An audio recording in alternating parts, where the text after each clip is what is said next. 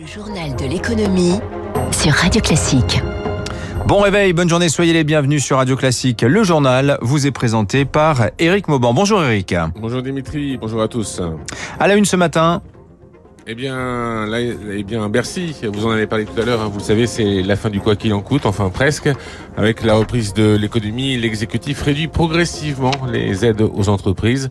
Alors, afin d'éviter une vague de faillite, eh bien, Bercy a dévoilé hier une série de mesures de soutien pour les entreprises les plus en difficulté.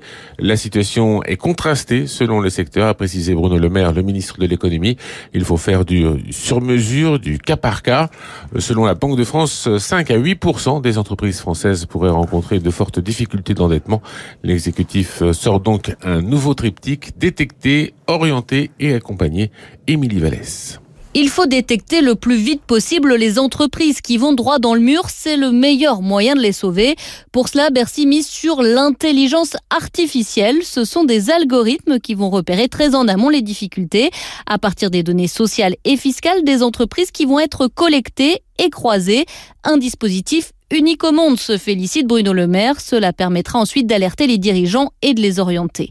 L'orientation, c'est justement le deuxième pilier de ce plan. Face au maquis des aides et à la multiplication des interlocuteurs, Bercy met en place un numéro unique, numéro que les chefs d'entreprise pourront appeler pour être conseillés. Enfin, l'État met sur la table deux nouvelles mesures d'accompagnement, l'une pour les grands groupes durablement pénalisés par la crise, un fonds de transition doté de 3 milliards d'euros.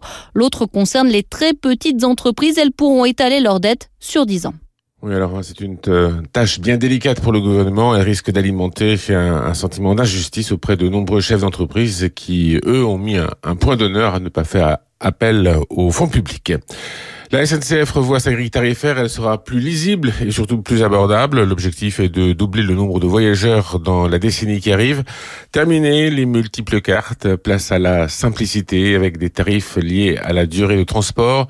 Seulement 79 euros maximum par exemple pour les trajets les plus longs en seconde classe.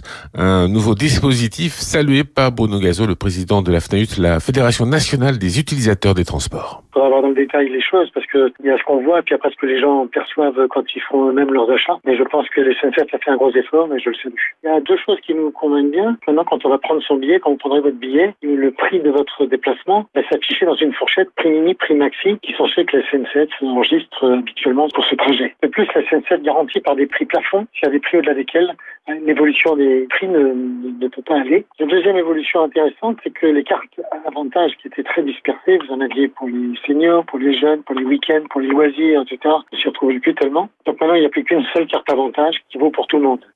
Voilà, Bruno Gazo, hein, président de la FNAUT, la Fédération nationale des utilisateurs des transports, euh, des propos recueillis par Rémi Vallès. Rappelons que l'an dernier, le groupe SNCF a accusé une perte abyssale de 3 milliards d'euros liée bien sûr à la crise sanitaire. Le trafic ferroviaire actuel reste bien inférieur à ce qu'il était avant la crise sanitaire.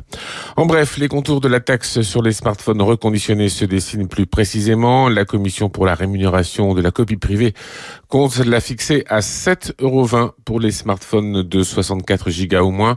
Pour les tablettes reconditionnées, eh bien, ce sera 7,80 euros. L'argent récolté permettra de soutenir le monde de la culture. Le projet d'un impôt minimum mondial continue d'alimenter les discussions. Hier, l'Observatoire européen de la fiscalité a appelé l'Europe à frapper fort avec un taux minimal d'au moins 25%. Ce sera compliqué.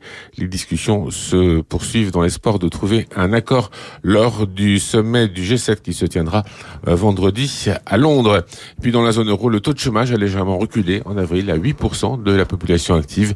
L'inflation ressort à 2% sur un an en mai. C'est le niveau le plus élevé depuis octobre 2018. Voilà, c'est le niveau cible hein, d'ailleurs de la BCE. On y est donc. Hein. Le Premier ministre Jean Castex, lui, sera ce soir et demain à Tunis pour le troisième Haut Conseil de coopération franco-tunisien. Voilà, il s'agit selon Matignon de resserrer les liens avec la Tunisie. Cette visite intervient alors que le pays, euh, fragilisé par euh, la pandémie, traverse une sérieuse crise économique. Le PIB s'est contracté l'an dernier de près de 9%.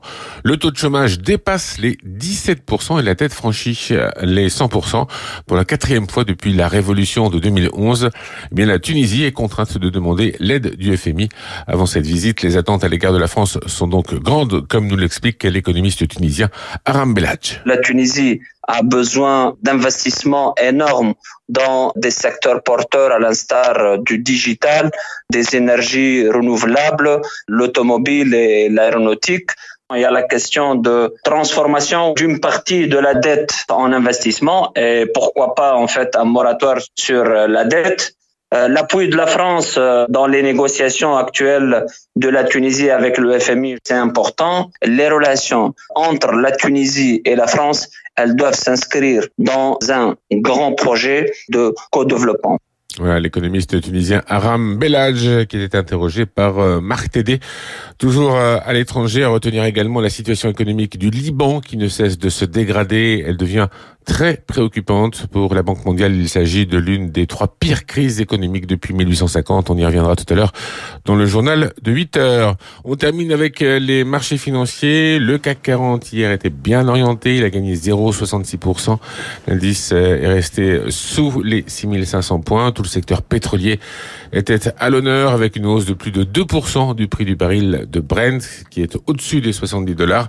Et puis euh, à Wall Street, hier reprise de cotation après un long week-end de trois jours. À Wall Street, le Dow Jones a gagné 0,13%. En revanche, l'indice S&P est resté quasiment inchangé. Ah, le baril de Brent à 70 dollars, ça, ça pèse évidemment euh, sur ces chiffres de l'inflation dont on parle tant en ce moment. Merci Eric Mauban, 6h45, dans un instant sur Radio Classique.